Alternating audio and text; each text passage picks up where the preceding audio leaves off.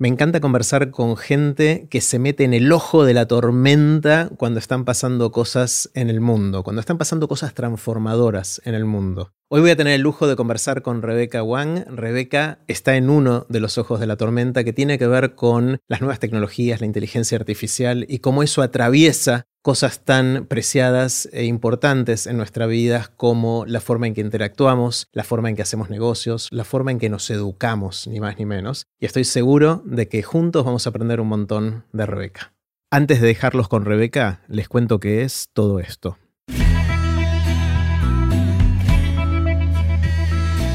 Esto es Aprender de Grandes, el espacio donde converso con gente que admiro para seguir aprendiendo durante toda la vida.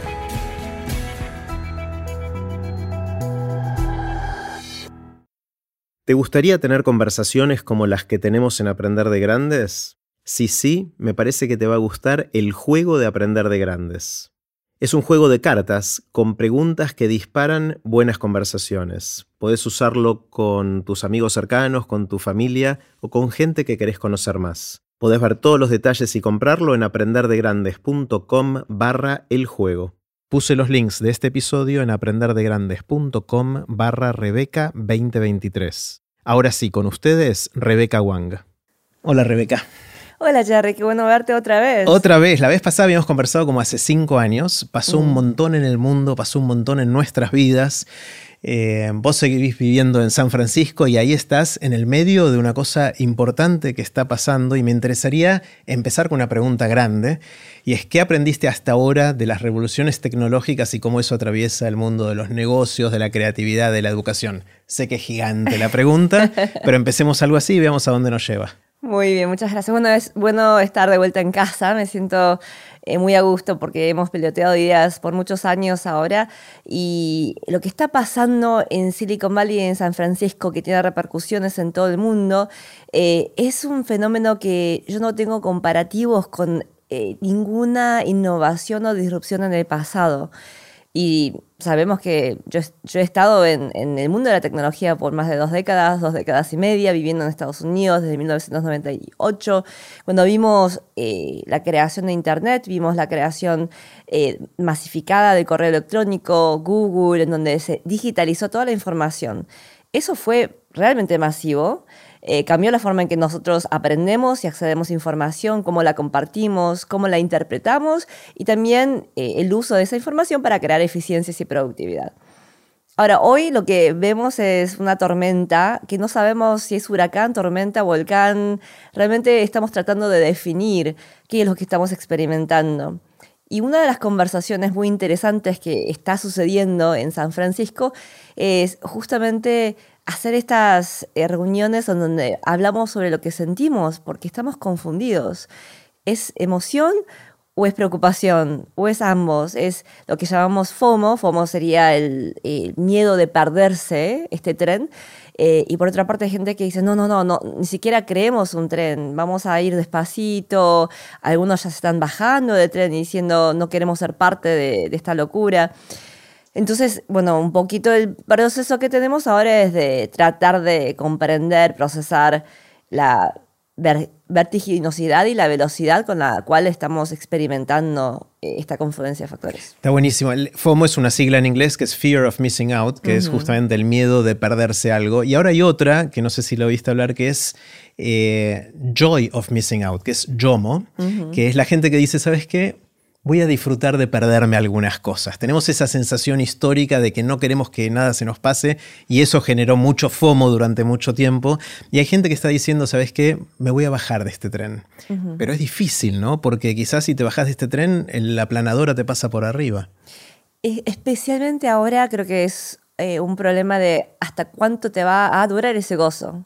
Porque hoy capaz que está bueno esconderse por debajo de, eh, de, la arena, hacer un huequito y sentirnos a salvo, pero las cosas cambian tan rápido. Sabemos que, por ejemplo, la adopción de ChatGPT superó cualquier intervención tecnológica en la historia pero por muchas órdenes de magnitudes, ¿no? Estamos hablando de 100 millones de eh, usos en el primer día versus dos años casi, que eran las otras aplicaciones rápidas que habíamos conocido. Entonces, en comparación a eso, bueno, yo me escondí un día y el mundo cambió. Entonces, ¿qué pasa cuando salgo? ¿Siento gozo o ya me quedé afuera? Claro, el, 30 de noviembre del 2022, que fue cuando se anunció eh, esta herramienta ChatGPT, eh, no sé si fue 100 millones el primer día o el primer mes, no me acuerdo, pero igual fue algo que batió todos los récords eh, y, fue algo increíble y ya la gente está hablando del antes y el después de esa fecha. Es como que hay un antes y después de, eso.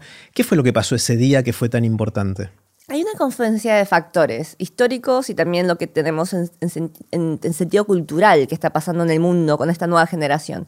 El resumen de lo que ha pasado en la historia es una evolución eh, de la relación y la interacción que tenemos entre las máquinas y los seres humanos, ¿no?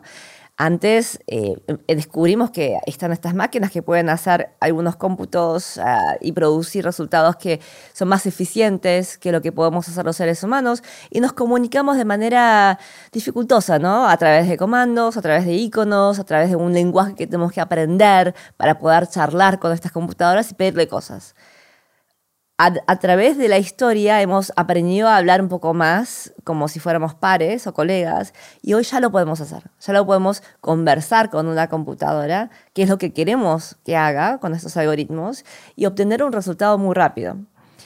Y esto no solamente con lenguaje, sino que con imágenes y eventualmente otras cosas también.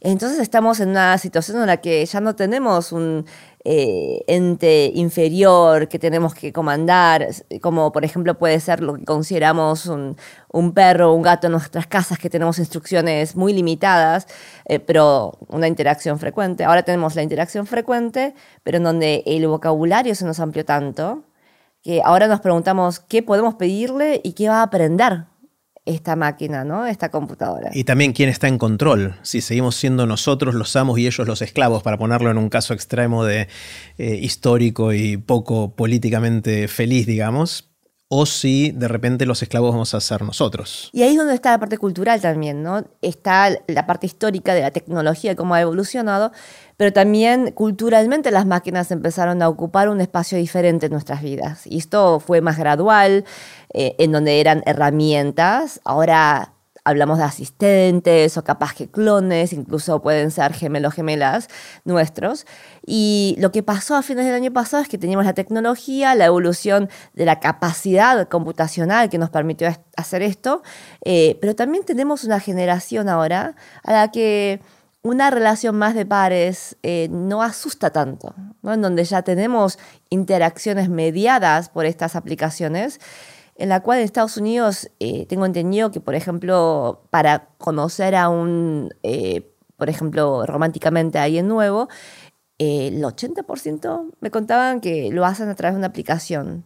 Entonces, no es foráneo para la generación Z hacer todo a través de una aplicación. pero es distinto a través de que una nueva relación que todavía no entendemos, ¿no? Hasta ahora, empezando con Facebook y después las redes sociales y después el Tinder o otras plataformas equivalentes, es que las tecnologías de alguna manera sacaban la fricción en la interacción social, nos permitían llegar a más gente más rápido, más alcance, eh, machear gente con intereses comunes o con eh, intereses románticos comunes. Eh, ahora cuando, cuando empezamos a hablar de, la inteligencia artificial, sobre todo esta nueva ola que la llaman la generativa, empieza a pasar algo en el cual ya no queda, ya, no es tanto una forma de facilitar la conversación entre humanos, sino que uno empieza a hablarle al chat GPT.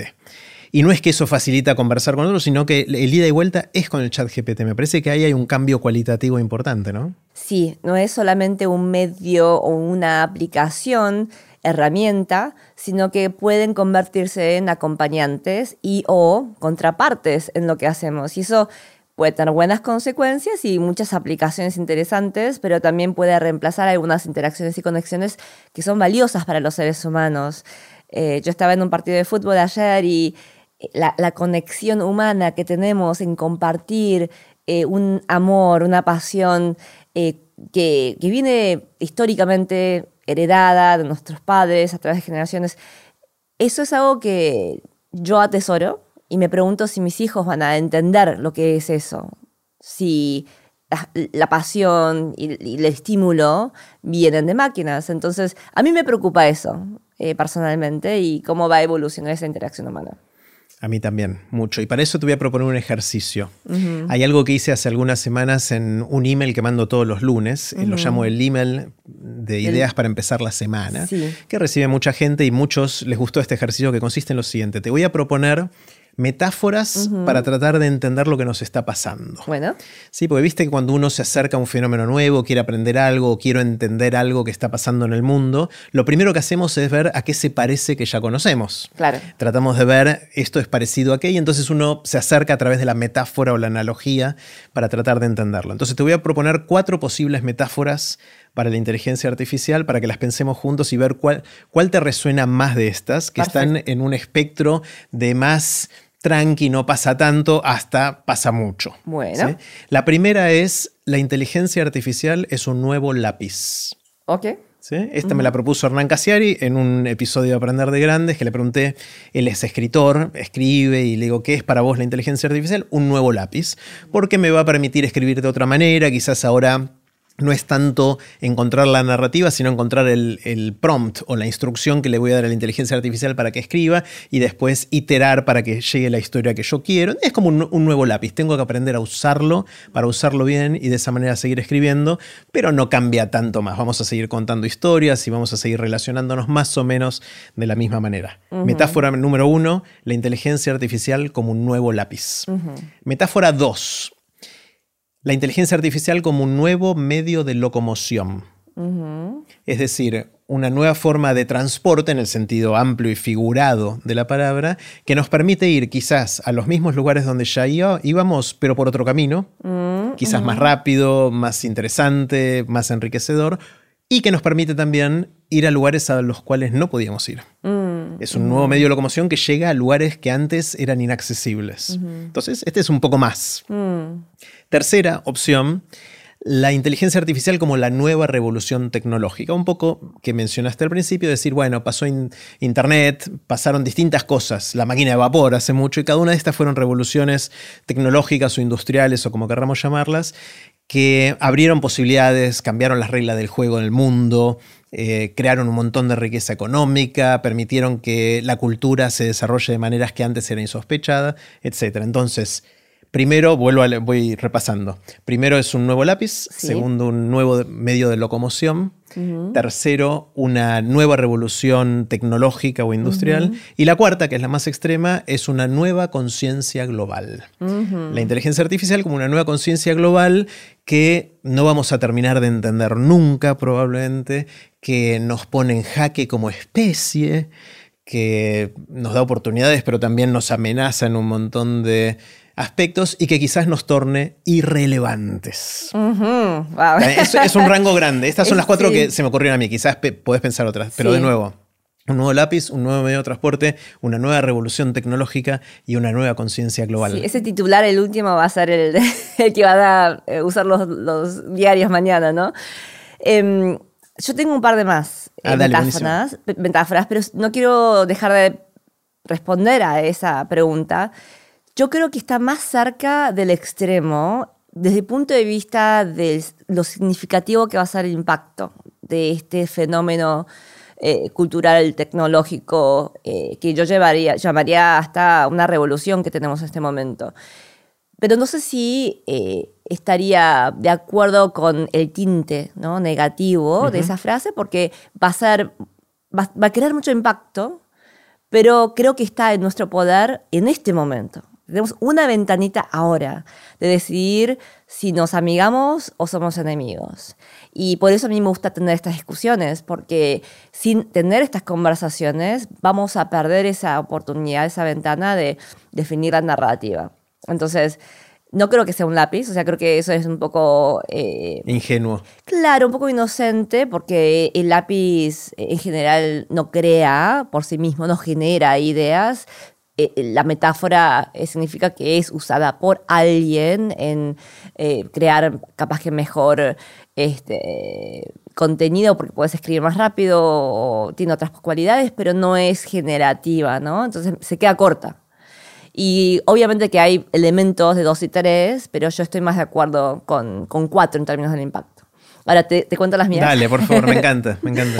bueno, estaba pensando, porque yo soy madre, entonces todo lo que yo pienso a veces tiene que ver con eh, la maternidad y cómo estoy entendiendo la evolución y el desarrollo del cerebro de mis hijos que tienen 8 y 5 años. Y esta es una parte de la conversación que me encantaría que gastemos unos minutos porque el futuro de la educación y desarrollo cerebral eh, de los chicos chiquitos en eh, el contexto de inteligencia artificial es muy interesante.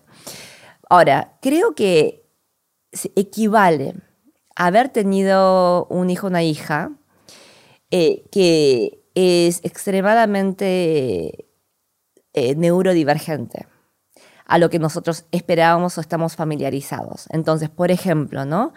Em, si yo tengo un hijo, y, la inteligencia artificial es equivalente a, por ejemplo, un hijo de eh, ponerle 5 o 6 años, porque está aprendiendo, sabe hablar, pero tampoco eh, sabe hablar como alguien de 30 o 40 años. Entonces, eh, es equivalente a haber creado a alguien a semejanza nuestra, pero que ya está empezando a tener sus propias generaciones de ideas, respuestas, rebeliones, intentos de manipulación y atención. O sea, todo eso es muy equivalente a tener hijos, ¿no? Pero el cerebro funciona diferente a lo que nosotros. En ese sentido, neurodivergente. Neurodivergente. Entonces, ah, y la neurodivergencia implica que a veces hay capacidades muy evolucionadas o sea, muy inteligentes a un nivel que nosotros no podemos entender, ¿no? Eh, ya sea eh, cuantitativo o no, que se entiende el mundo o entiende la información de manera diferente. Y entonces estamos empezando a aprender, ok, neurodivergente, ¿en qué sentido? ¿Qué capacidades tiene? ¿Qué puede hacer qué no puede hacer? ¿Tiene algún, alguna, este, alguna parte que sea un superpoder versus capaz que tiene una debilidad que nosotros entendemos como atributos intrínsecamente humanos? Entonces, ese, ese proceso de cuando lo diagnostican a un hijo o a una hija con una neurodivergencia y empezamos a aprender sobre qué es lo que entendemos y hay muchos estudios que tampoco entienden, ¿no? Todavía eh, los casos particulares. Ahí estamos, en la sociedad. Me encanta. Entonces, si le ponemos un título a esta metáfora, que está buenísima, es la inteligencia artificial actual como haber tenido de repente un hijo neurodivergente que hoy tiene más o menos cinco años. Ese sería el titular. Eso, y que por no tener nosotros la misma, el mismo tipo de neurodivergencia, no la entendemos como padres todavía perfectamente. Tenemos sospechas porque los creamos y los vimos todos los días. Y entonces tenemos mucha familiaridad con esta creación, pero nos da sorpresas porque no tiene los mismos atributos que tenemos nosotros. La otra metáfora que he estado tratando de, pensar y, articular es este concepto de una mutación. Mm. los X-Men Sí, no sé si en español es otra palabra, pero son estos eh, eh, en la ciencia ficción, la nueva generación o evolución de los seres humanos que tienen una mutación que da ciertos superpoderes, ¿no? Algunos la, usan para, la usan para bien, otros la usan para mal. Eh, y hay muchas diferencias morales y éticas. Deberíamos permitir este superpoder es parte de ser humano o ya son otra cosa, ¿no? Y eso cuando tenemos estas eh, herramientas o asistentes, es lo mismo, es como tener una mutación, hacemos cosas que no podíamos hacer antes, pero está bien, es moral, es ético, lo queremos o lo rechazamos. Y esas son todas las películas de X-Men, se trata de eso. está bien el mal y hay enemigos y ahora tenemos también esas ejecuciones de gente que lo abraza gente que lo rechaza. Y me parece interesante entender incluso la palabra mutación, ¿no? Eh, el cambio a veces tiene esa resistencia a ser algo diferente que no nos hace sentir cómodos y seguros, pero en muchos contextos, como el argentino, por ejemplo, el cambio a veces representa optimismo y, y el único camino a la esperanza. Claro. Wow. Me encanta, me encantan las dos. Eh, una mutuación y tener un hijo neurodivergente de 5 años que va a seguir creciendo y cuya neurodivergencia vamos a tratar de entender. Eh, quizás nunca lleguemos a entenderla completamente.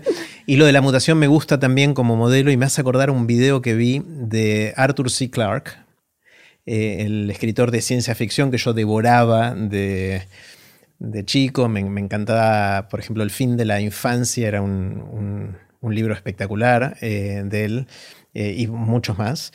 Y hay un video de él en blanco y negro que se ve mal, esos videos viejos, en, los cual, en el cual él dice algo que lo volví a ver hace poco y me dejó helado. En ese momento dijo, tenemos ahora máquinas que están empezando a hacer cosas que se parecen a las que hacemos los seres humanos. Situémonos en los 50, en los 60. Eh, obviamente todavía son patéticas, dice él, porque lo que hacen no nos amenaza ni, ni se compara a la habilidad humana, pero no va a ser así por siempre. Va a llegar un, un, momento después de algunas generaciones, no muchas, en las cuales tengan capacidades sobrehumanas, en el sentido que nosotros no podamos competir con ellas. Y después va a ser más todavía, o sea, empezó a hablar de no le puso el nombre ni singularidad ni explosión eh, exponencial, mm. pero empezó a hablar un poquito de esas cosas. Y en ese momento vamos a tener que preguntarnos, dice él, eh, si lo que estamos haciendo no es crear nuestra descendencia en el sentido más amplio de la evolución, ya no evolución natural, porque es una evolución que nosotros los seres humanos hicimos, así como nosotros los Homo sapiens entre comillas, nos deshicimos de o les ganamos evolutivamente al cromañón, al neandertal y al australopithecus y a otros más que habían dando vueltas por ahí, quizás esto ya es el siguiente paso de la evolución que contrariamente a todos los anteriores, que eran por mutaciones, por selección natural, por todos los mecanismos de selección natural, este es por un diseño nuestro. Entonces, de alguna manera estamos creando nuestros hijos en el sentido de nuevo amplio y metafórico la palabra, pues no son hijos biológicos, son hijos culturales, tecnológicos, invenciones humanas, que quizás nos reemplacen. Y él decía en ese momento de manera bastante provocadora, quizás no esté tan mal que desaparezcamos si nuestra descendencia es mejor que nosotros y mejor todavía porque la creamos nosotros, no fue una cosa al azar que sucedió. Y lo escuché y me dejó duro, ¿no? nuestros hijos o capaz que es la forma en que conseguimos nuestra propia eternidad. Si pensamos que, y esto no quiero entrar en el tema religioso, ético, moral, de qué es el alma y, o la vida y, o el sentimiento, ¿no? Eso lo dejamos para los expertos, pero creo que si pensamos sobre los patrones de comportamiento, de pensamiento, opiniones, el tono de la identidad que se expresa en una personalidad, y eso ya se puede replicar, y eso no se va a morir. Por ejemplo, si yo supiera que ya mañana me muero de una enfermedad eh, fulminante que descubro hoy, ¿no? A mí, yo preferiría que mis hijos tengan ese bot de Rebecca Wang, porque pueden hablar con alguien que les va a dar los consejos que yo les daría en vida, ¿no? En ese sentido, esa eternidad, entre comillas, me, da seguridad, me da confort. Y no me parece necesariamente malo, ¿no? Ahora, en vida prefiero que me prefieran a mí y que interactúen con la persona física. Y entonces creo que también hay un tema temporal, ¿no? En qué etapa de nuestras vidas y en qué manera toman pedacitos de nuestro, eh, nuestras ocupaciones, roles y personalidades y quién tiene control sobre el uso de esas personalidades o roles. Eso por una parte. Por otra parte, ¿qué hacemos nosotros con el tiempo que se libera, si es que tenemos eficiencias, para expandir eh, nuestra humanidad de otras maneras. Esa parte me parece la más fascinante. Sí, sí a mí me, interesa muchísimo. Yo lo llamo ensanchar, vos lo llamás expandir, pero es parecido, es esencialmente lo mismo. Es muchos, la forma en que lo pienso es que históricamente y culturalmente por distintas razones fuimos depositando en nuestra tarea profesional, en nuestro trabajo, en lo que hacemos, entre comillas, productivo, como una parte importante de nuestra identidad, de nuestra realización, de nuestra percepción de valor, de nuestra autoestima. Y si eso desaparece, de repente se, genera un hueco importante, ¿no? Y entonces uno dice, bueno, tenemos que desarrollar la capacidad de tener ocio, y no sabemos qué es eso y nos da un poquito de terror. ¿Lo ves por ahí o por, en otra perspectiva? Bueno, la desaparición del ocio es algo reciente. Si vemos a civilizaciones eh, antiguas, incluso por ejemplo si uno mira la sociedad coreana hace algunos cientos de años, había personas, la nobleza, cuyo trabajo era tener ocio. Ocio direccionado a a veces inventar una nueva, un nuevo alfabeto o crear conocimiento, pero el ocio era, eh, desde el punto de vista de no tener una ocupación para la supervivencia, era un requisito necesario para ese crecimiento societal, generar nuevo conocimiento, avanzar los límites de la frontera de lo que en ese momento era el arte y la ciencia. Eh, y un poco perdimos eso, ahora todos tenemos que eh, lavar los platos, criar a los hijos, cambiar pañales y, e ir a trabajar, ¿no? Eso es reciente, eso es algo en realidad moderno, donde tenemos menos especialización y no tenemos esa ocasión, oportunidad para tener ocio. A mí, em, el tema de cómo podemos enfocar la conversación de la inteligencia artificial a realmente a la expansión humana, o sea, es la contraparte de la moneda, pero es donde va a estar la clave del éxito, ¿no? Porque mm, hablamos, en un momento era sobre capital, era capital intensive o labor intensive, o sea, intensivo en capital o intensivo en trabajo. Claro, y se dividía el mundo. En Europa y en Estados Unidos es donde está la intensidad de capital porque es lo que abunda. En, por ejemplo, América Latina o en el sudeste asiático, eh, lo que abunda es el eh, trabajo. claro, el trabajo, la mano de obra barata en muchos casos, entonces se enfocaba en la intensidad laboral, ¿no? Pero yo digo, bueno, no es que nos olvidemos de, la labor humana, porque ahora hay máquinas que nos reemplazan, creo que es al revés, es ahora que las máquinas reemplazan algunas labores que no nos gustan hacer, ¿cómo podemos expandir a los humanos? Entonces puede ser intensivo en capital y expansivo en lo humano. Eh, esa es la ecuación que tenemos ahora. Sí, ahora el miedo es que mm, las tecnologías hasta hace pocos meses que surgían, la inteligencia artificial, la automatización, la robótica, eh, reemplazaban efectivamente algunas tareas más repetitivas, que quizás si otro las puede hacer mejor y si los puede hacer una máquina, mejor todavía. Pero esta última generación está metiéndose un poquito más a la yugular, ¿no? A, la esencia de lo que nos hace humanos, que tiene más que ver con la creatividad, con la capacidad de resolver problemas. Hay algún atisbo de una inteligencia artificial un poquito más general, todavía falta mucho para ponerle ese título, pero empezamos a vislumbrar algo, ¿no? Entonces de repente se están metiendo con nuestra humanidad, de alguna manera. Eso da un poquito de miedo, ¿no? Sí, la, metáfora que yo usaría para eso es que hasta ahora las tecnologías nos respetaban nuestros cinco sentidos. Los seres humanos teníamos los cinco sentidos, pero agregaban capaz que un poquito más de potencial en, en vez de correr a nuestras reuniones, ahora podemos usar un, un auto y el auto nos lleva más rápido. Pero todavía vemos, todavía sentimos, todavía olemos, tenemos gusto, etcétera, etcétera, ¿no? Esta vez, como decís, la yugular es porque la inteligencia artificial está ahora tomando uno de nuestros sentidos principales, capaz que es la vista. Ahora ve mejor que nosotros. Nos quedan cuatro sentidos todavía, ¿eh? O sea que seguimos ok por ahora, pero nos da miedo qué pasa si hacen todo lo que hacemos nosotros como seres humanos. Huelen, sienten. En The Matrix no podían saborear la comida, ¿no? Mm. Pero ¿qué, ¿qué, tal si empiezan también a tener ese tipo de experiencia palpable y tangible? Es lo que nos da la inquietud. Pero igual no creo que tengamos que estar nerviosos necesariamente, porque sabemos que cuando uno pierde la vista de manera eh, repentina, desarrollamos los otros sentidos de manera amplificada.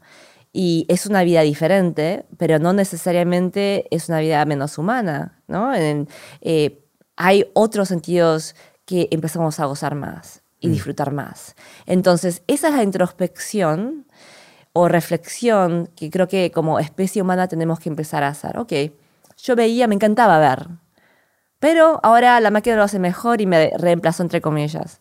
¿Cuáles son los otros sentidos que, que nos gustan y que podemos desarrollar más ventajosamente que las máquinas.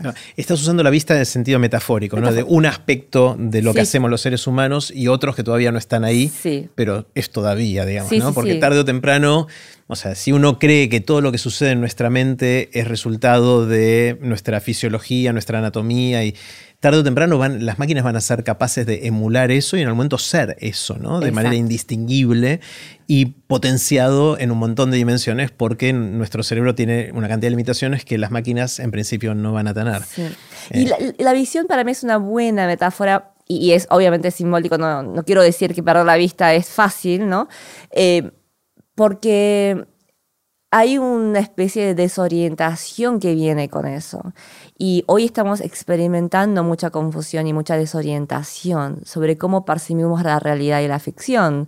Por eso a mí me gusta usar la visión en vez de los otros sentidos como metáfora, porque estamos empezando a ver estas líneas muy grises ¿de esto es realidad? ¿Esto es ficción? ¿Qué definimos como realidad? ¿O qué es arte? ¿No? ¿Es por definición humana o no?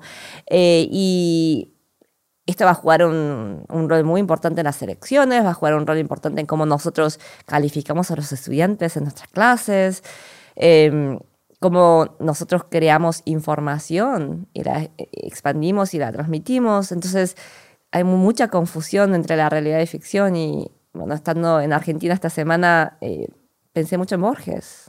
¿No? En, algunos de, sus cuentos que a mí me impactaron de chica, como Ruinas Circulares, que justamente se referían a eso, al juego entre los espejos, ¿no? que era un elemento tan importante en la literatura de Borges, eh, El Jardín de los Senderos que se... O sea, todos estos conceptos de la ficción y la realidad que se mezclan eh, es realmente muy vigente hoy.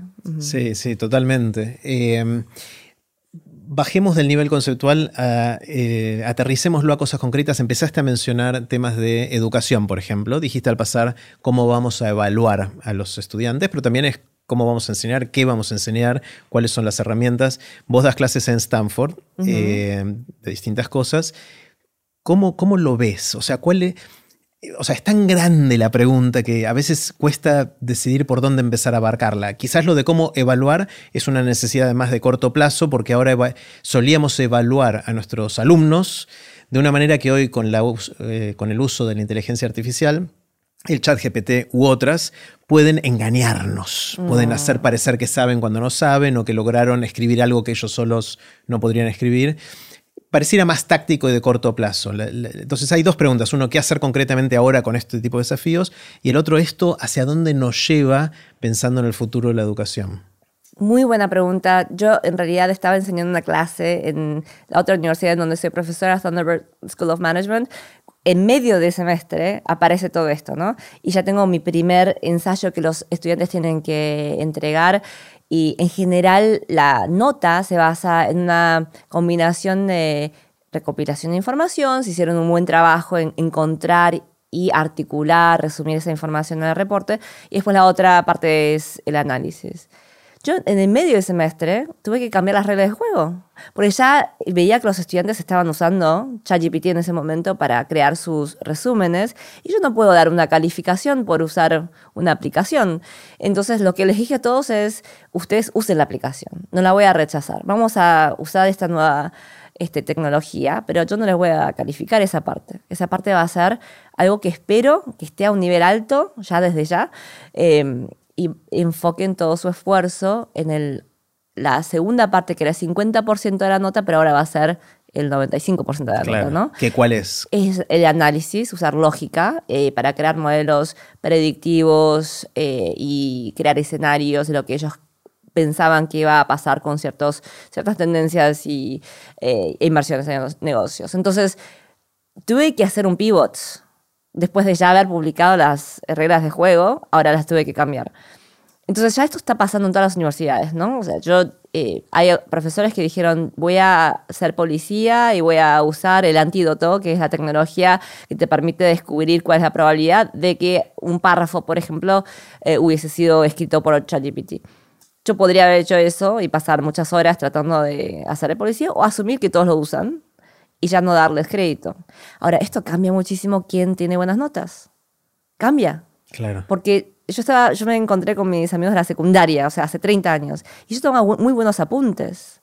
Y algunos me, me, decían, sí, porque te robábamos los apuntes, porque si tenía los apuntes de Rebeca, o sea, lo leíamos, lo estudiábamos, al día siguiente capaz que nos iba mejor, porque la información estaba capturada, ¿no? Ese, esa habilidad hoy no me va a dar nada. o sea, no me va a dar una ventaja en una mejor calificación. Claro, entonces eh, eso es enseñar distintas cosas, evaluar distinto, pero el rol del docente, o sea, ¿vamos a seguir teniendo docentes con esto o el docente va a ser una inteligencia artificial de acá a 5 o 10 años? El docente va a tener un rol muy importante, pero en mi opinión no va a ser el de transmitir información, porque el sistema educativo tradicional e histórico es en que alguien es un experto, una, persona con experiencia, que, te va a transmitir eh, información curada, bien eh, digerida a los estudiantes y que tenían eh, una forma de explicar esos conceptos que es didáctica, ¿no? Eso ya lo podemos encontrar con muchas de estas aplicaciones, no solamente la información, pero procesada de una manera que es mm. entendible, recordable. O sea, lo puedes hacer con emoción incluso, ¿no? Para que tenga un efecto más duradero en tu cerebro. Entonces, ¿qué hace el docente? Yo lo que he hecho más en los últimos meses, eh, como madre y como docente, es el tratar de entender cuáles son estos atributos que son superpoderes de cada uno de mis estudiantes y ayudarlos a, primero, desarrollarlo más, ¿no? Y segundo, saber cómo vender esos eh, atributos al mundo. Porque ya no es suficiente que seas el mejor programadora, mejor programadora de tu camada. Tienes que explicar cómo tú programas, o sea, vos programas de una manera que no lo puede hacer la máquina, que tienes una creatividad especial. Y de hecho, me obsesioné con el tema de la creatividad humana, que este martes en un día medio voy a lanzar una clase nueva en Stanford sobre, se llama la redefinición de la creatividad humana en una era de inteligencia artificial. Y bueno, la, lanzamos esta clase eh, hace meses y ahora veo que Harvard Business Review ha publicado en la nota de etapa exactamente eso, el futuro de la creatividad humana. Claro. Eh, ¿Y por dónde va? Si, si, pudieras, ¿cómo resumís ese curso en pocas ideas? ¿Qué, ¿Qué es lo que vas a enseñar? Quiero desmitificar el concepto de creatividad como la creación de ideas o de la permutación de ideas a nuevas combinaciones. Eso ya no es creatividad, eso es generación de contenido la creatividad humana va a estar basado en conexión-emoción. Es en, de alguna manera, transmitir que mi creación se basa en una experiencia humana y poder comunicar esa experiencia humana para que mi interlocutor o audiencia o el público pueda sentir familiaridad con lo que ellos asumen que yo sentía al crear esto. ¿no? Es una conexión basada en una supuesta experiencia conjunta o parecida o familiar. Eso no lo podemos hacer con las máquinas porque por ahora asumimos que ellos no sienten lo que sentimos nosotros. Ejemplo clásico, hay un productor eh, de música que va a ser mi constructor, se llama Fernando, Garibay, eh, y él produjo a Shakira, Enrique Iglesias, a Lady Gaga, ¿no?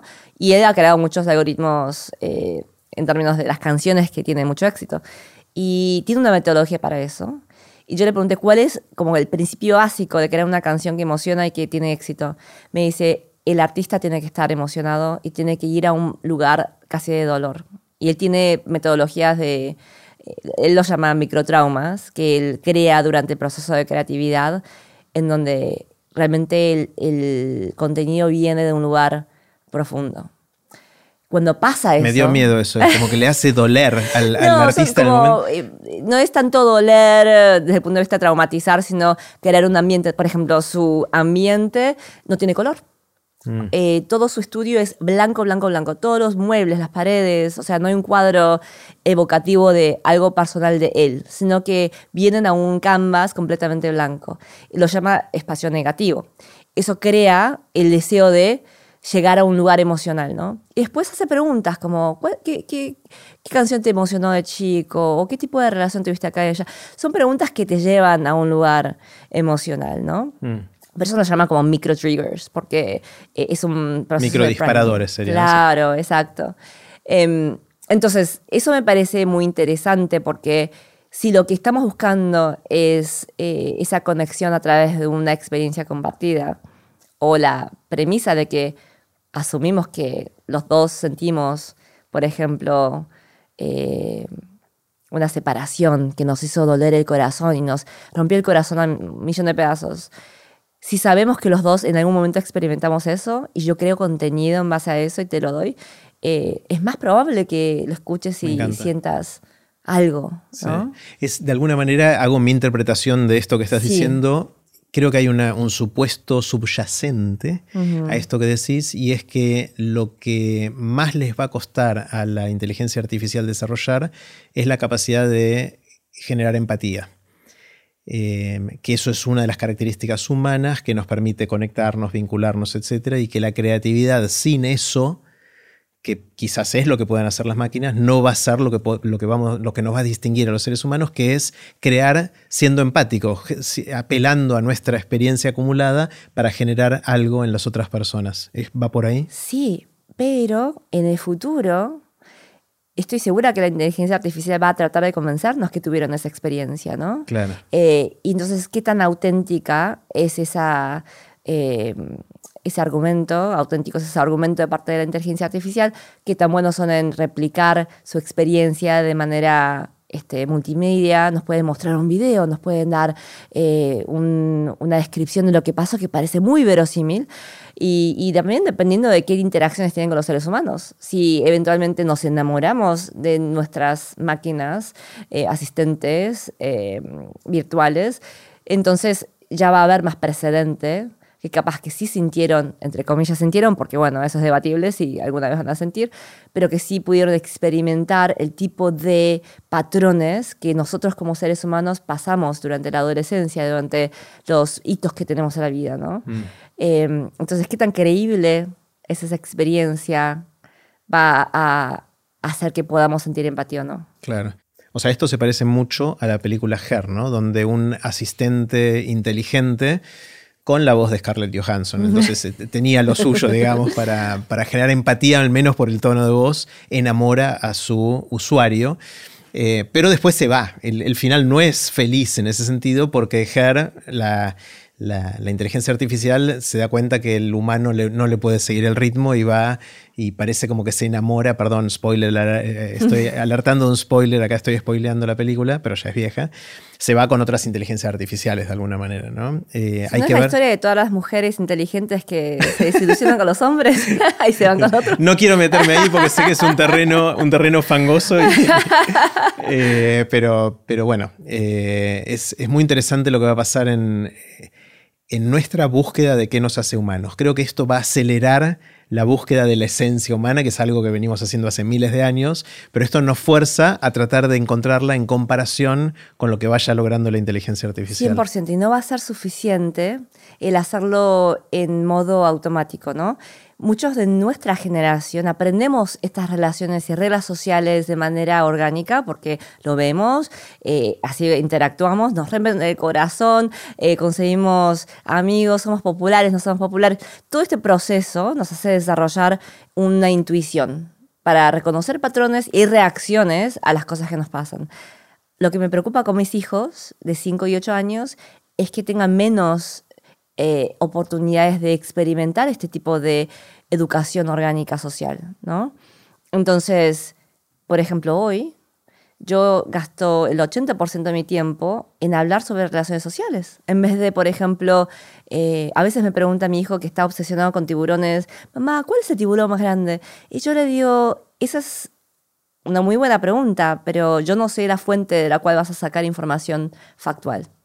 La información factual la encontrás, y acá te doy opciones, ¿no? Puedo decir a TikTok, Google, a Siri, ChatGPT, y, e interpreta esa información, usa tu criterio para saber cuál está, cuál parece más creíble. Después lo podemos charlar, pero quiero que se acostumbren a entender la variedad de fuentes que existe hoy en día y cómo usarlos e interpretarlos, ¿no?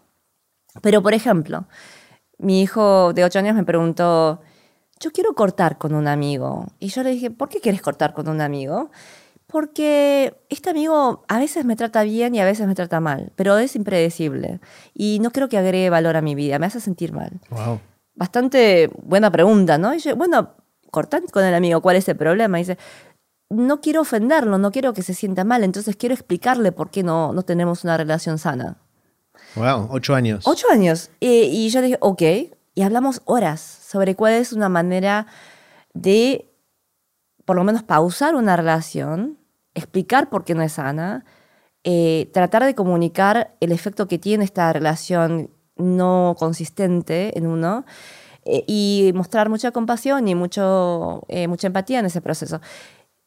A mí me gusta más usar mi tiempo con mis hijos en analizar y diseccionar ese tipo de temas, porque creo que una vez que ellos puedan entender ese, entre comillas, algoritmo humano, eh, los va a dejar mejor parados, porque yo no sé si van a tener las repeticiones y la frecuencia de interacciones que yo tuve a su edad para poder desarrollar eso de manera más automática. Mm. El otro área en, la que está cambiando mucho o impactando mucho el desarrollo reciente de la inteligencia artificial es en el mundo de los negocios, ¿no? Tanto en las empresas establecidas que no tienen ni idea qué hacer con esto y cómo esto va a impactar la forma en que hacen negocios, como en los nuevos emprendimientos, las nuevas oportunidades que se abren para hacer cosas que agreguen valor y que la gente esté dispuesta a pagar por ellos. ¿no? Eh, vos estás metida en el mundo de las inversiones y de ayudar a desarrollar emprendedores. ¿Cómo viene la mano? ¿Qué es lo que te suena interesante en los cambios que va a haber debido al avance de la inteligencia artificial? Sí, yo tengo un punto de vista un poco contraria en ese sentido porque mucha gente está hablando sobre las tendencias llamativas, como puede ser justamente eh, los, las diferentes aplicaciones generativas que son interesantes para la creatividad. Va a haber un efecto eh, para el entretenimiento, la creación de contenido, que ya la vemos, o sea, para los diseñadores en Hollywood, los escritores que están en huelga, el que haya eh, opciones que no involucren humanos en todas las etapas de la creatividad, eso va a pasar y ya está pasando. Pero la parte más interesante no es predecir cuál es la aplicación que va a quedar, así como en el 2001 si yo me hubiera puesto a adivinar, ¿es pet.com o es cat.com o es, eh, no sé, cuál, cuál va a ser la que va a quedar? O Netscape o Google o cuál era el buscador en su momento. Claro, Altavista, me había olvidado de Altavista. Netscape, sí. Em, uno no tiene esa capacidad de predicción para saber cuál, pero una de ellas va a quedar, seguramente. Pero en ese momento la equivalencia o la metáfora es, como inversora, yo tendría que haber mirado a, bueno, ok, todas van a usar servers, entonces, ¿cuál es el futuro de servers? Y ahí crear un AWS o algo que sea cloud computing, porque todas van a usar esto, ¿no? Em, lo mismo, por ejemplo, con e-commerce, cuando empezaban a salir los Amazons, los eBays, y los mercados libres y, y los primos y las primas de esas versiones, lo más interesante en realidad era cómo crear los pagos. Entonces yo me hubiera enfocado en el PayPal más que en cuál de esos sitios iba a pegar más. La analogía que se suele usar ahí, Rebeca, es la de en la, cuando fue la locura del oro en Estados Unidos, que muchos de los que se hicieron más ricos en promedio eran los que hacían palas, los que construían palas que permitían ir a buscar oro, porque todos tenían que comprar eso. Algunos encontraron oro, otros no, pero los fabricantes de palas. Siempre ganaban. Siempre ganaban plata. Exacto, y eso es lo que a mí me interesa como inversora, ¿no? ¿Cuáles son los cambios que se van a quedar independientemente de quiénes sean los ganadores específicos? Entonces, por ejemplo, eh, en este mundo de inteligencia artificial, em, hay procesos de manufactura, por ejemplo, en donde si uno tiene mucha información, hay patrones que se pueden encontrar en esa información y hay eh, algoritmos que se puedan crear para crear eficiencias, en esas situaciones la inteligencia artificial es genial. Entonces, yo estoy viendo cosas muy aburridas, ¿no? Estaba en Chihuahua, en León, viendo procesos de manufactura muy convencionales, muy tradicionales, y es donde está para mí la oportunidad. Lo mismo con la salud, por ejemplo. Este viernes di una charla en la Fundación OSDE eh, y hay muchas aplicaciones inmediatas eh, en la salud porque ya tenemos mucha información podemos tener más información y la mayor cantidad de información nos va a permitir hacer cosas como personalizar el tratamiento de cáncer, que en el pasado era un sueño, ¿no? una quimera. Eh, y lo tercero que me parece que va a ser muy interesante es la educación, porque eso ya eh, creo que es un eh, tren imparable en donde el concepto de la transferencia de información y conocimiento radicalmente está cambiando. Manufactura, salud, educación. Voy tomando nota mental. Eh, claro, que no es tanto en el último aplicativo de inteligencia artificial, sino es en cosas más eh, transversales que redefinan industrias, ¿no? que, que, posibiliten que las industrias cambien la manera en que funcionan. Eh, bien, ahí me quedo pensando en cuáles de esas cosas se pueden hacer y cómo uno podría involucrarse. ¿no? ¿Hay, ¿Hay como oportunidades de negocios bien concretas que estás viendo? ¿Estás invirtiendo en esto? Yo creo que sí, activamente en las últimas... Yo sé que estamos en una, una, crisis ahora a nivel global, pero he estado más activa invirtiendo en los últimos eh, dos meses que en todo el año pasado. ¿eh? En parte por esto, por las nuevas ideas que surgen de... Lo que yo estoy pensando, y, creo fervientemente en esto, es que cada 10 años más o menos hay una revolución, o sea, revolución tecnológica, ¿no? Y cada vez que tenemos esa revolución tecnológica se crea la nueva compañía de los próximos 10 años. Eh, en el 2000 fue Amazon, por ejemplo, o Google, eh, y después Apple, etcétera, etcétera, que se convierten en las compañías masivas, de 100 billones, 200, casi trillón a veces, eh, en el futuro. Y esos ejemplos de compañías surgen realmente cada ciclo, ¿no? Cada 10 años o más. Esta ventana de 12 meses que tenemos ahora, los, el cuarto de millón de personas que ahora fueron despedidos de, las grandes compañías tecnológicas de Estados Unidos, están creando. Eh, es como un proceso de, conejitos que están creando, creando, se están reproduciendo como locos eh, y hay muchas oportunidades y, y, una de esas oportunidades va a ser la gran oportunidad. Entonces, para mí, o sea, yo estoy, me levanto y es lo más divertido que hay, ¿no? De tratar de ver cuáles son estas eh, tecnologías y compañías que van a surgir. Creo que va a cambiar completamente la forma en que nosotros consumimos información. Puede ser el fin de Google, como lo conocemos, y eso va a implicar que advertising y consumo y transacciones eh, digitales van a cambiar. Va a ser mucho más fragmentado, va a haber otro tipo de interfase en donde no vamos a un lugar central y capaz que hay distribución, hay conversaciones más que pedidos. Entonces en esa transición va a haber algún ganador y estamos muy, muy atentos sobre eso. Claro, en los últimos meses fue tan fuerte la onda expansiva de esto que mucha gente dice, ya está, cambió el mundo y todo eso, pero mirando para atrás, pensando en 99, 2000, con todo el, boom del dot-com, eh, unos años antes con las primeras olas de Internet, 2016-17 con criptomonedas y cómo explotó eso. Lo que terminó pasando es que a corto plazo no pasó tanto, mm. pero en el caso de Internet pasaron algunas décadas y hoy cambió la forma en que vivimos, en que nos relacionamos, en que consumimos, en que nos educamos de una manera bastante profunda. Entonces parecería que el patrón que hay en estas cosas es que solemos sobreestimar el impacto que va a tener en el corto plazo y subestimar el del largo, ¿no? es porque es un proceso exponencial y entonces la forma de la curva se puede tratar de, explicar, ¿no? ¿Es así en esto o realmente ya está cambiando rápido todo? Creo que en principio el concepto también, eh, en mi opinión, eh, se puede usar para este fenómeno porque a largo plazo realmente hay días que siento que incluso Black Mirror, esos shows que tienen los escenarios más estrafalarios, esotéricos, se quedan cortos. O sea, hay veces que me siento así porque yo estoy en la cuna del ojo de la tormenta, como mencionabas, y tengo conversaciones a puertas cerradas con los directivos que están creando la inteligencia artificial. Y hay cosas fuertes, o sea, intensas, en cómo, por ejemplo, la falta de conversaciones sobre la ética, la falta de reglas de privacidad eh, pueden haber muchos agujeritos acá que si afectan masivamente procesos electorales y democráticos, las consecuencias sí pueden ser eh, irreversibles en muchos sentidos. ¿no? Y, y, bastante rápidos. Muy rápidos. Se vienen elecciones en muchos países en las Américas en los próximos 18 meses. Eh, y esto es muy relevante y es vigente hoy, ¿no? Y cómo se va a usar esta tecnología para eh, cambiar la opinión y la información que llega a las personas promedio, ¿no? No los que están monitoreando todas las noticias y el desarrollo de la tecnología, pero a la persona promedio, de educación promedia, cómo va a discernir la realidad de la ficción. Entonces, en ese sentido, creo que nos quedamos cortos en, esa, en ese impacto que nosotros estimamos a largo plazo. Eh, a corto plazo, yo creo que esta vez capaz que no la pifamos tanto. O sea que, vos decís, eh, sobreestimamos el efecto a corto plazo. Vemos que los tiempos han cambiado bastante, ¿no? O sea, lo que tardaba 10 años hoy lo vemos en meses. Se acortó muchísimo. Claro. Eh, capaz que no estamos, no hemos adivinado, predicho bien los sectores pero creo que los cambios van a ser muy rotundos en, en algunos sectores en muy pocos meses.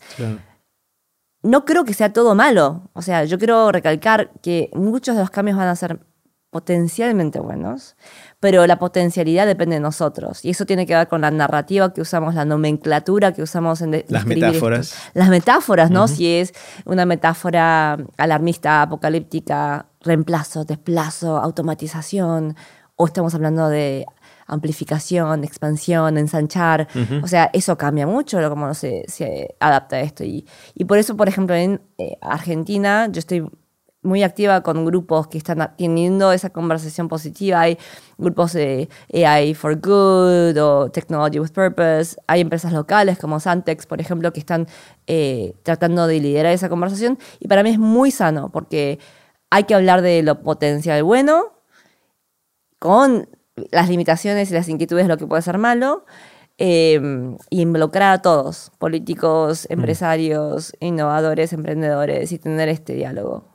Eh, mencionaste al pasar el tema moral o el tema ético de, algunas decisiones. Mi percepción es que en el pasado eh, era más claro si lo que estaban haciendo las organizaciones, las empresas, los países era bueno o malo y si había manipulación por intereses, por ejemplo, económicos. La discusión típica de la industria del tabaco, que la industria del tabaco sabía que el tabaco era adictivo, que hacía mal y cosas de ese estilo, pero y escondían parte de la información que sabían porque tenían un interés económico en seguir vendiendo. Mm. Eh, y eso, en retrospectiva, lo cuestionamos y quizás en el momento era difícil para ellos, pero en algún lugar debían sentir algún grado de culpa porque estaban tomando decisiones que sabían que iban a perjudicar la salud de la gente. En este caso, me parece que es un poquito distinto, por lo menos en lo que escucho decir a líderes de algunas de estas organizaciones hoy, y es que no tienen ni idea.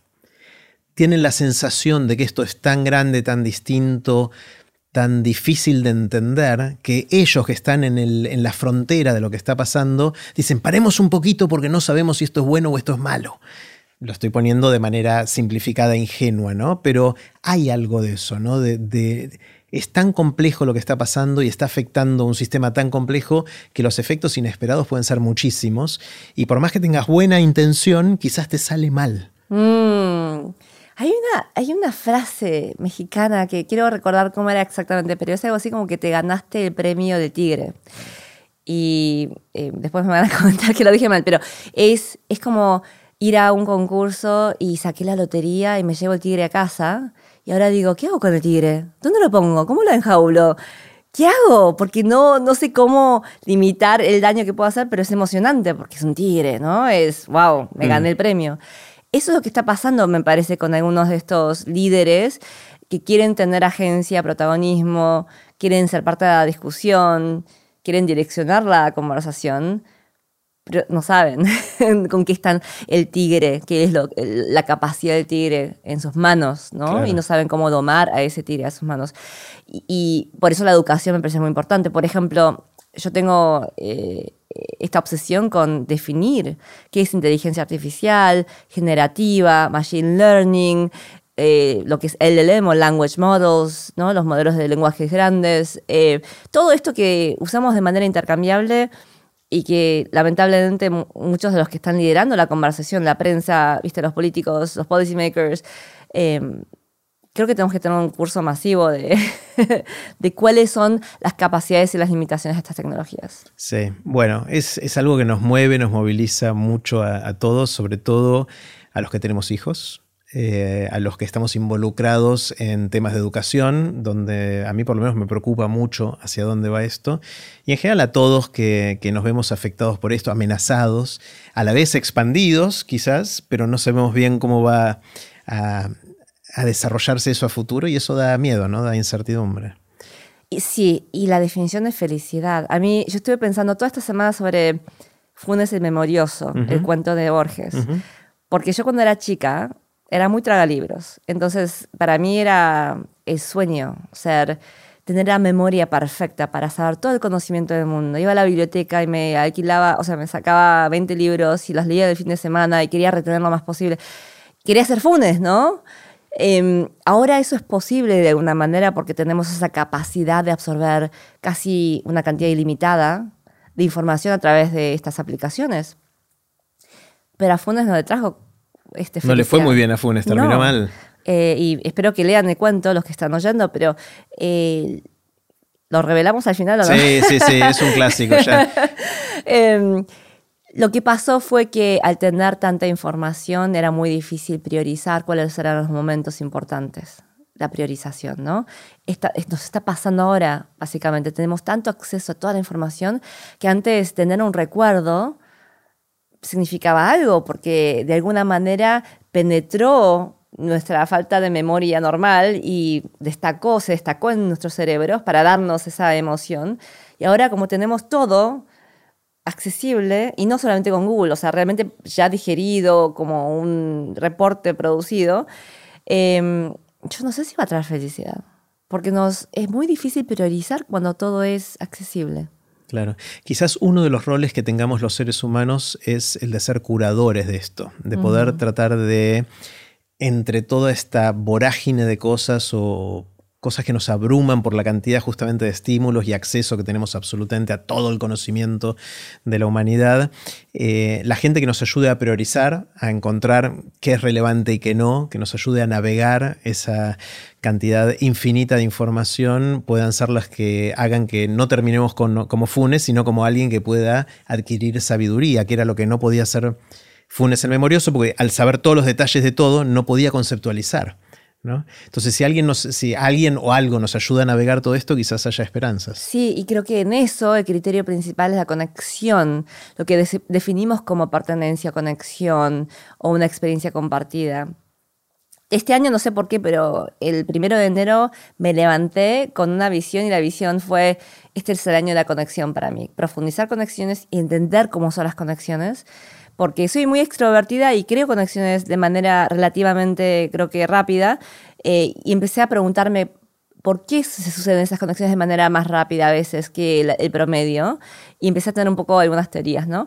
Y hoy eh, reescuché eh, el podcast que se llama La valija de Lionel, que se viralizó, no sé si lo escuchaste, que habla justamente sobre la conexión. de Hernán Casiari. Sí, que eh, habla sobre la conexión creada por eh, estos términos, palabras, pronunciación de, vocabulario compartido, que nos dan ese, esa emoción de conexión, ese sentimiento de algo que nos vuelve a traer la nostalgia de, nuestro, de nuestras raíces. Y, entonces yo quiero entender en esa curación lo que decías de cómo crear eh, la priorización ¿Cuáles son los tipos de información, procesos, interacciones, experiencias que nos crean esa conexión? Porque creo que mm. ahí va a ir eh, el enfoque del humano. O sea, volvemos al tema de la empatía como fuente de conexión y de, eh, humanidad, ¿no? de, mantenernos humanos a pesar de todos estos cambios. O mantenernos humanos eh, gracias a todos los cambios. Porque creo que lo que decía eh, el podcast es, cuando estamos en una situación foránea, nos hacemos más argentinos, ¿no? Ahora estamos en una situación foránea, nos podemos hacer más humanos. Creo que en vez de a pesar es gracias a... Mm, nos fuerce a hacer eso, claro, no nos queda otra. Porque a veces nos olvidamos, ¿eh? Creo que ya nos olvidamos en algunas funciones a ser humanos. Y esto nos va a ayudar a reenfocarnos. Y eso, esa parte me emociona, cómo lo hacemos de manera... Eh, direccionada y, con, buen, un buen plan, ¿no? Bien pensado. Sí. en un momento dijiste que mm, si esto es bueno o malo va a depender de nosotros, de, qué hagamos nosotros, eh, pero eso supone que, que podemos discernir ¿no? y que tenemos agencia en esto en el sentido de que hacia dónde va la inteligencia artificial o todas estas nuevas tecnologías depende de ponernos de acuerdo entre algunos o entre muchos y hacer que vaya en cierta dirección. Otro otra gente puede argumentar que hay una inevitabilidad histórica y tecnológica que más allá de lo que algunos intenten hacer, esto tiene tanta fuerza tecnológica, económica, etcétera, que toma vida propia de alguna manera y que lo que podamos hacer de manera consciente y coordinada es muy poquito. ¿Dónde estás vos en eso? Creo que eh, las leyes y las instituciones van a tardar en llegar. Y eso eventualmente va a crear limitaciones, pero en algunos casos va a ser muy tarde. En otros casos, en donde ya hay mucha regulación, por ejemplo, el tema de la salud, ¿no? Ya hay muchas regulaciones eh, que están vigentes, entonces se pueden usar leyes de privacidad para poder influenciar eh, la dirección de esto. Pero creo que nuestra oportunidad hoy es en, la narrativa y la retórica. ¿no? Son estas conversaciones, es la definición, es ensanchar o expansión. Y hay matices, ¿no? Eh, lo mismo con inteligencia artificial. Hay mucha nomenclatura ahora que nosotros como sociedad, pero especialmente los comunicadores, aquellos que están creando contenido, eh, creo que tienen que ser muy cuidadosos en cómo creamos la narrativa. Y ahí es donde se crean valores nuevas instituciones morales, en cómo, eh, cómo nosotros guiamos esa, esa narrativa y esa retórica. Entonces, la oportunidad de hoy es esa, de cómo hablamos y qué términos usamos y a quién le hablamos de esto. Mm. Eh, Rebeca, quiero hacerte preguntas cortitas. Las preguntas son cortitas, pero vos tomate el tiempo para responder. Algunas de estas preguntas te las hice hace cinco años, pero pasó mucho tiempo. Somos personas distintas. Eh, el mundo cambió también, así que quizás alguna respuesta sea distinta y está bueno que haya, que haya evolucionado si es que te hice la pregunta. La primera es la del viaje en el tiempo. Imagínate que alguien viene y te dice, inventé la máquina del tiempo y te permite hacer un viaje a un lugar y a un momento vas a estar un ratito ahí y después volvés al aquí y a la hora. ¿Irías al futuro o irías al pasado? Yo iría al pasado, porque estamos hablando tanto sobre el futuro eh, y parte de mi problema es que cuando tenemos todos estos modelos predictivos, sabemos demasiado de lo que puede llegar a pasar y a veces hasta probabilísticamente qué va a pasar. Eh, y tenemos estas, estos conceptos de Terminator, etc. Yo prefiero en cierto sentido no saberlo porque eh, creo que va a ser un cambio difícil de procesar.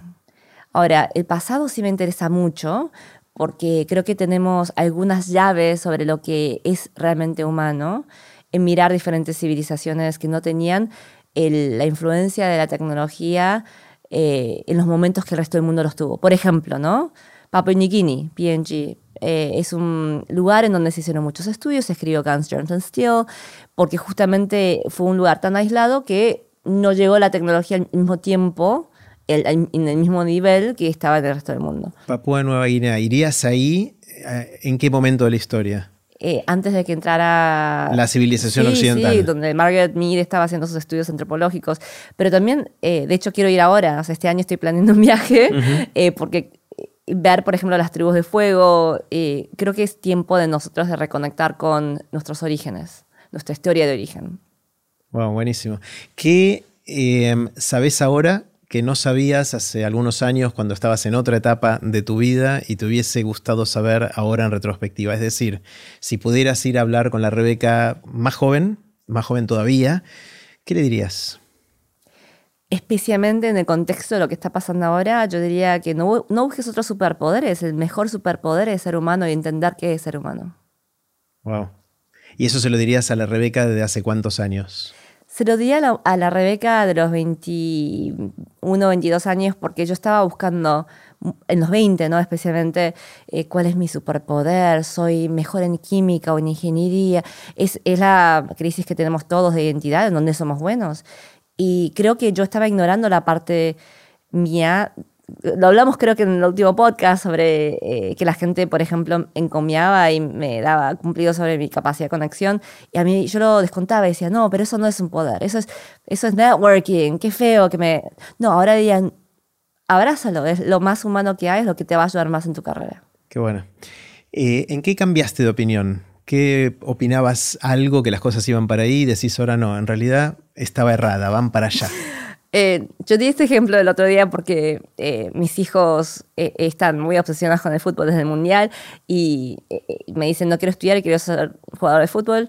Antes pensaba que eso era una mala elección y ahora creo que es probablemente la mejor elección porque esas experiencias personales físicas en 10 años capaz que van a ser mucho más probables de proveer un, un salario y un sueldo que, que estudien computación. Entonces, ahora cambié mi opinión. Quiero que sean artistas, toquen música, que quieran ser jugadores de fútbol. Qué bueno, porque hasta hace poco la gente decía, no, estudia programación, computación y esas cosas, porque son las cosas del futuro. Ahora que vemos que la inteligencia artificial está también programándose y programando lo que necesitemos nosotros, de repente eh, vuelven otras cosas, ¿no? Al, a ser eh, apetecibles como posibles ocupaciones futuras. Totalmente, totalmente. Eh, buenísimo. ¿Qué, ¿Qué sentís, Rebeca, que pensás distinto a la gente que te rodea? ¿En qué sos distinta a tus círculos de pertenencia? Em, creo que soy más optimista en este momento de lo que son los que están alrededor mío. Creo que por ser inmigrante, y por ser, eh, tener un problema de pertenencia en general en todas las tribus en las que estuve, eh, en este momento, yo, para mí el cambio siempre representa algo interesante, optimista, crea esperanzas. Es un fenómeno muy de inmigrante, ¿eh? que cuando tenemos eh, grupos mayoritarios que tienen poder e influencia, en general temen el cambio. Entonces, esta es la metáfora que estaba usando hoy eh, con mi hermano. Le digo, si yo estoy en el Titanic, ¿no? y parece que nos vamos a hundir. Pero si vengo de una experiencia de dificultad, de resiliencia, de desafíos, subirme a ese bote que parece precario en comparación al Titanic, a mí a veces me parece como esperanza, me parece buena, buena lección, ¿no? Si yo estoy así, ahí como la clase dominante que está acostumbrada al Titanic que funcione, cuando me dicen bajate del Titanic, a mí me da mucho más miedo, ¿no? Porque el Titanic nunca se hundió. Eh, y lo dije como parte personal, porque creo que para mí siempre que hay una crisis hay una oportunidad y siempre pienso en, que va a flotar ese botito, botecito. Pero también como país, ¿no? Porque estuve acá reflexionando mucho sobre las oportunidades de la Argentina eh, y siento que los argentinos tienen por eh, definición esa capacidad de ver el bote salvavidas y decir, no, este país se hunde igual, así que no vamos al bote. Mientras que algunos países yo digo que se van a quedar en el Titanic hasta que se hunda, ¿no? Porque no, lo pueden crear. Están en, ese tipo de, denial, renegar la realidad. Sí, sí, sí, totalmente. ¿Qué te asombra? ¿Qué te sorprende? ¿Cuáles son esas cosas que ves y decís, wow? A mí me sorprende eh, todavía la imperfección humana aplicada a dar eh, actos de, bondad. La imperfección. A ver, explícame. Por ejemplo, em, yo tuve todo un, ejercicio eh, de alguien que me consiguió el, autógrafo de Messi. Es una historia larga, así que la voy a dejar para otra ocasión, pero eh, era un extraño que no me conocía, que yo conté una historia en un grupo de 300 personas, dije que mis hijos quieren autógrafo de Messi, conté por qué. El autógrafo, qué raro, eso parece de hace 30 años, porque ahora es la selfie con Messi, ¿no? Sí, sí, sí, no, esto era... Quieren el autógrafo, la eh, firma de Messi ellos querían el autógrafo después de que ganara eh, el mundial en una camiseta de la selección con las tres estrellas. Era muy específico, ¿no? Bueno, mi hijo dijo, quiero que eh, mamá puedas creer en vos misma y que lo intentes, no importa si lo logras. ¿Así te lo dijo? Sí, sí, sí, así me lo dijo. Porque si no, me dijo literalmente, las palabras fueron, porque si desistís hoy, ya estás aceptando que fracasaste. Yo quiero que lo intentes y por lo menos vas a tener una chance. Capaz que parece un hijo a un padre le dice eso, parece más típico al revés, ¿no? Que el padre le diga. Bueno, mi problema es que creo que yo le dije eso en algún momento. En otra cosa y él te lo, te lo devolvió. Sí, tengo que tener cuidado de que lo diga a los hijos porque repiten, repiten. Como con inteligencia artificial, tengamos cuidado de lo que les enseñamos porque vuelve siempre como boomerang. Em, entonces la historia, para hacerla muy corta, un extraño que yo no conocía terminó consiguiendo esto. Y yo lo llamo imperfección porque no hay racionalidad que describa este comportamiento. Él realmente no conocía nada sobre mí o mi hijo. Tiene hijos, él mismo, que les encanta el fútbol, y en vez de traerle esa camiseta autografiada a sus hijos, me la trajo a mí. Imperfección total, irracional. Pero lo he experimentado mucho este año y en los últimos años, eh, esa calidad humana de hacer cosas completamente que no tienen sentido homo economicus, racional, beneficio monetario, y lo hacen igual. Y me fascina eso. Yo quiero saber por qué pasan esas cosas que no podemos explicar de manera racional. Y creo que ahí también está otra semillita, otra llave de que nos hace humanos. Qué bueno. Esa, esa irracionalidad que sorprende positivamente. Me encanta. Em, de todo lo que está pasando en el mundo, hablamos mucho de inteligencia artificial y las nuevas tecnologías, pero en general, si mirás así ampliamente al mundo de todo lo que está pasando, ¿qué es lo que más te llama la atención, lo que más te interesa, lo que más te convoca? Creo que em, la crisis de identidad que tenemos en general, o sea, como seres humanos, como especie, pero a nivel individual, eh, yo veo mucha ansiedad colectiva sobre qué somos, quiénes somos y cómo lo explicamos. Eh, y obviamente uno puede enfocarse en las tendencias macro, tenemos problemas económicos, tenemos guerras, tenemos, bueno, venimos de una pandemia, que todo esto, ¿no? Pero la crisis de identidad es la mayor porque cómo resolvamos esa crisis de identidad va a determinar cómo ensanchamos, expandimos a nuestras capacidades humanas, ¿no? Y cómo usamos, si hay un remanente de tiempo que tengamos todas las semanas, yo no quiero que lo llenemos con el, cuando uno hace mm, intermittent fasting, ¿no? El, ayuno. Ayuno intermitente. Intermitente. Eh, la gracia es no comer la mitad del día para que cuando comamos comamos bien. Ahora, si llenamos el hambre con medialunas, nos ensanchamos de otra manera, ¿no? Exacto, literalmente. Exacto, entonces eh, eso es lo que a mí me apasiona, la crisis de identidad y cómo usamos ese, ese plus que nos deja eh, esta tecnología. Está buenísimo. ¿Cuáles son los libros, lecturas eh, o algún otro consumo cultural que más te impactaron en la vida? Si tuvieras que elegir, mencionaste mucho a Borges, con lo cual sospecho que hay un candidato ahí. Sí, pero ¿cuáles, ¿cuáles son las, así, si tuvieras que elegir pocas cosas, cuáles son las que más te impactaron? Bueno, una que me vino otra vez a la mente es José Saramago, eh, La ceguera, porque habla de un fenómeno colectivo que justamente deja a todos ciegos y es difícil de explicar y bueno, la historia es fascinante, la forma en que la escribe es, muy innovadora, eh, pero tiene mucho significado hoy en día, ¿no? Que de repente nos despertamos y vemos diferente o no vemos, que es la metáfora que había usado anteriormente. Eh, yo cuando hablamos la última vez mencioné a Viktor Frankl. Sí. ¿Sí? Em, El hombre en búsqueda de sentido. Sí, y creo que hoy más que nunca, porque ese es un proceso de estar en medio del experimento, pero poder salirse de ese contexto para mirarnos a nosotros mismos como sujetos de ese experimento. Es lo que él usó para poder traer objetividad, también curiosidad y un método para poder sobrevivir este, e, esta situación tan difícil que estaba viviendo. Creo que hoy realmente tenemos que aprender esa técnica de no solamente reaccionar y saber que tenemos control sobre nuestra reacción y no sobre el input o la disrupción, que es lo que está más o menos pasando ahora, esa era lo que yo había entendido a, cinco años atrás. Hoy creo que la parte más relevante es esa capacidad de mirarnos como sujetos de estudio. De nuevo, ¿quién nos hace humanos? ¿Por qué somos humanos? Estudiarnos, introspección, reflexión, autorreflexión eh, y tomarnos eh, desde un punto de vista académico, científico y también hacer mini experimentos. E, eso me parece muy relevante de ese libro. Wow.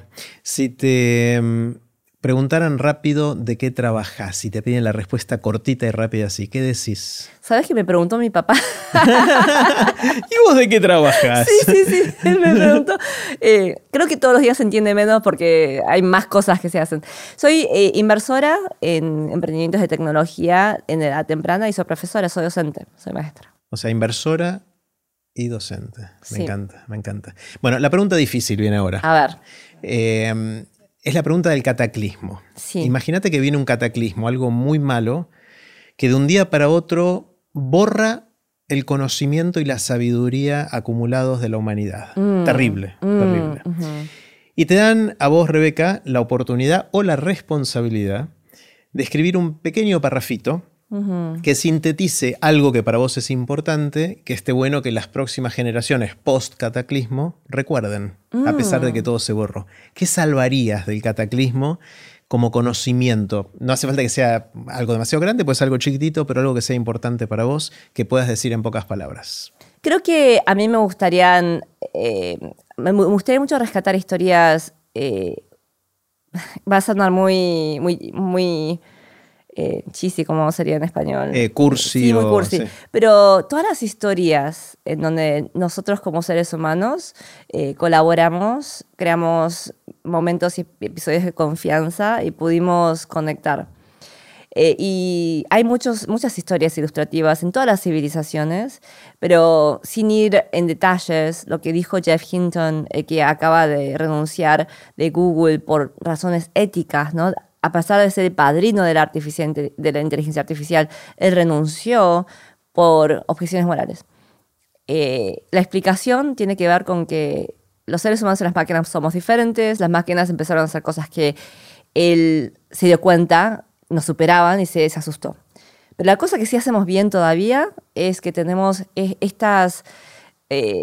estos algoritmos y patrones de conexión, empatía, de compartir experiencias, que nos hacen tener eh, un chequeo natural para discernir cuáles son las decisiones que son dañinas o beneficiosas. Este proceso de crear, por ejemplo, confianza, hace que, porque es larga y es difícil, eh, es un chequeo. De, ¿Vale la pena tomar esta decisión? ¿Podemos eh, estar de acuerdo en las razones éticas? Y eso lo hacemos mejor que, los, que las máquinas, que no tienen ética todavía. Mm. Entonces creo que todas esas historias eh, ilustrativas son lo que yo... Salvarías del cataclismo. salva- salvaría por, pero segurísimo. eh, y en relación a eso, la- los clásicos de la literatura. Mm. Porque yo soy una fanática de la literatura y, y del humor. Eh, Del humor. sí, eh, todo- todo lo- todas las viñetas eh, publicadas, Mafalda, por ejemplo, ¿no? Sí, hay que rescatar el sentido del humor. Wow. ¿Qué es lo que más te hace reír? A mí lo que más me hace reír eh, son observaciones no obvias de la realidad. Es estilo Seinfeld, que él hace observaciones muy simples, pero que son de una manera tan obvias cuando se formula la oración, pero hasta el segundo anterior a la oración nunca lo habíamos visto. Esa sorpresa a mí me, me hace reír muchísimo. Está buenísimo. Bueno, vamos a, en los últimos minutos, quiero que juguemos una mano del juego de aprender de grandes. Dale. Que es un juego eh, de naipes, de cartas. Eh, cada carta tiene una pregunta. Vamos a mezclar. Algunas de las preguntas son las que ya te hice recién, así que esas las saqué, esas cartas. ¿A qué? Eh, te voy a dar tres cartas a vos y tres a mí. Toma, tres Bueno. cartas al azar Dale. y tres cartas a mí. El juego consiste en lo siguiente. Quiero que leas en voz alta Sí. las tres preguntas, Sí. elijas una, Sí. que es la que vas a responder. Y yo voy a hacer lo mismo con las mías. Y yo también voy a responder una pregunta. Ah, muy bien. Así que elegí- eh, léelas, contanos qué te tocó. A ver, contame. Número uno, ¿sentís que tenés un propósito en la vida? ¿Cuál es? Muy bien. Número dos, ¿qué querrías lograr el año que viene? Ajá. Eh, Diez, ¿tus hábitos están alineados con lo que querés lograr en la vida? Bien. Tenés que elegir una de las tres. Mientras yo voy leyendo las mías, las leo en voz alta. Vos anda pensando cuál, cuál querés responder de las tuyas. A mí me tocó, ¿qué te gustaría dejar de hacer? ¿Cuál fue la conversación más difícil que tuviste que tener? Mm. ¿Y qué es lo más importante que tenés en la lista de pendientes de tu vida? Uh, me Wow. tocaron todas difíciles. Todas difíciles. ¿Quién va primero? Vos. Em, voy a responder, ¿sentís que tenés un propósito en la vida? ¿Y cuál es? Em, mi propósito eh, es justamente el descubrir lo que hace que cada individuo que conozca, yo, eh, pueda entender, discernir y articular su superpoder, ¿no? Y su propósito en la vida que está relacionado. Eh, es lo que hago de docente, es lo que hago para mí misma, para mis hijos y para la humanidad y especie es lo que voy a seguir eh, tratando de estimular y encomiar que hagamos. O sea, ¿qué es lo que nos diferencia? Que, nos, que tenemos ese superpoder o mutación que es tan diferenciado al resto de las especies de los individuos eh, y que podamos seguir afilando. Me encanta. ¿Y es, eso es algo que sentís que cada uno lo tiene adentro en algún lugar y hay que encontrarlo? ¿O es algo que se puede desarrollar también con el tiempo? Eh, es como todas las historias eh, tipo Harry Potter, que hay un proceso de descubrimiento. Eh, gran parte de la diversión de hacer esto es el proceso de entender, descubrir, experimentar, iterar, explorar. Y, y a mí me gusta mucho acompañar ese proceso. Es algo que disfruto mucho con mis estudiantes. Creo que es por eso que soy docente. Y uno, bueno, un elogio, creo que es el mejor elogio que un- uno puede recibir, es que me dicen que yo tiendo a ver a las personas y- y justamente esas unicidades que les puedo a veces reflejar, porque soy un espejo nada más, eh, cuáles son esos superpoderes que ya tienen, capaz que no desarrollados a full, y una vez que los identificamos, puedo ayudarlos a continuar desarro- desarrollándolos. Está buenísimo, me encanta. Bueno, de las mías yo voy a elegir qué te gustaría dejar de hacer, que es una pregunta difícil, las tres me tocaron difíciles. Eh, es algo que en realidad ya estoy dejando de hacer, pero todavía no dejé de hacer del todo, y es juzgar a la gente.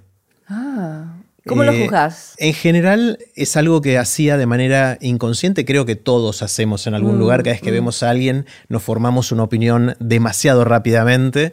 Eh, el ejemplo típico que siempre comento es, estás en el semáforo, vos estás en el auto, hay un auto delante tuyo, ya se puso verde y el auto de adelante no avanza. Y pasaron ya tres segundos desde que está verde el semáforo, entonces empezás a enojarte, ¿no? Y a decir, esa persona que, me está haciendo llegar tarde a mí y no sabe que esto... Y entonces solemos tocar una bocina chiquitita y si no reacciona, dos bocinas y después una más larga y después bajar la ventana y gritar. No todos, sino siempre, y yo ya no lo hago, pero en una época era lo que me salía más naturalmente, eh, porque juzgamos que el otro nos está, tratando de complicar la vida y nos contamos esas historias y todo eso. Entonces siento que de maneras todavía inconscientes o muy solapadas, muy metidas dentro mío, sigo juzgando cuando me gustaría juzgar mucho menos. Me mm. gustaría siempre suponer que todos o sea, tengo la sensación de que la gente es buena. La inmensa, seguramente hay gente mala, pero son muy poquitos. La inmensa, la inmensa mayoría de la gente es buena y cuando, hace, cuando los vemos hacer algo que parecen comportamientos que no son buenos, en general tienen sus buenas razones. Lo que pasa es que no son visibles para nosotros y nosotros juzgamos con poca información desde nuestro sesgo, desde nuestro punto de vista totalmente miope y con, con, con poca perspectiva. Entonces, quiero seguir profundizando eso de dejar de juzgar. Te voy a hacer una pregunta difícil. Dale.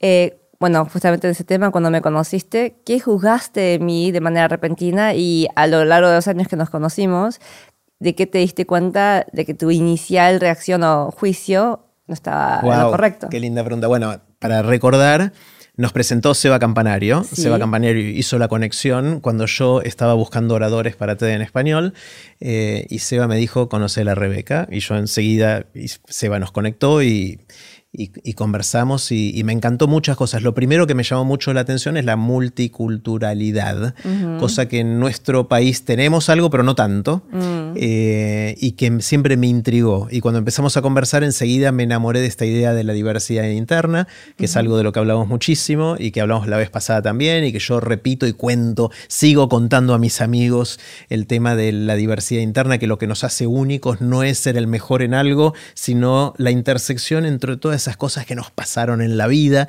lo que hicimos, lo que aprendimos, nuestros vínculos, nuestros éxitos y fracasos y todo eso. Eh, enseguida cuando me empezaste a hablar de eso, a mí me, explotó la cabeza y me encantó y, me dio ganas de, de conocerte más y de ayudarte a preparar tu charla TED, que estuvo espectacular.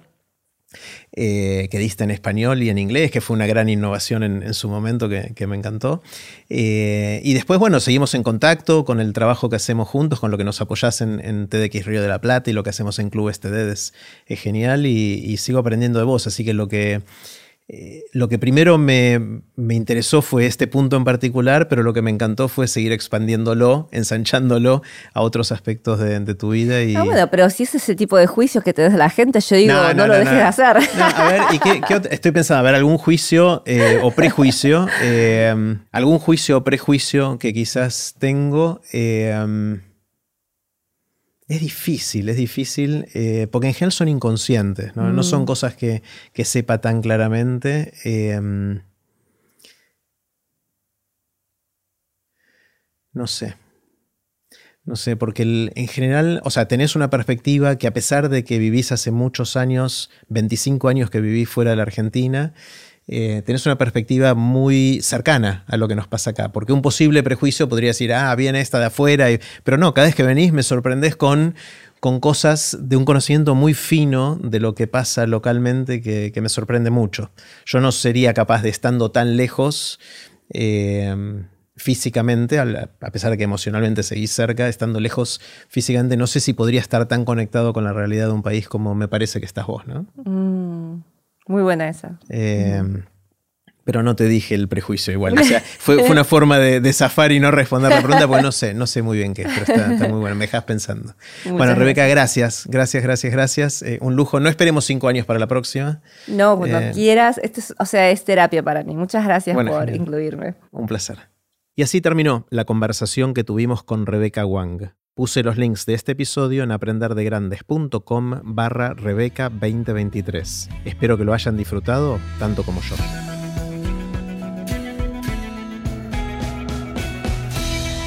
Recuerden que pueden suscribirse para no perderse ningún episodio de Aprender de Grandes en aprenderdegrandes.com. Los espero en el próximo episodio de Aprender de Grandes cuando vuelva a conversar con gente que admiro para seguir aprendiendo durante toda la vida.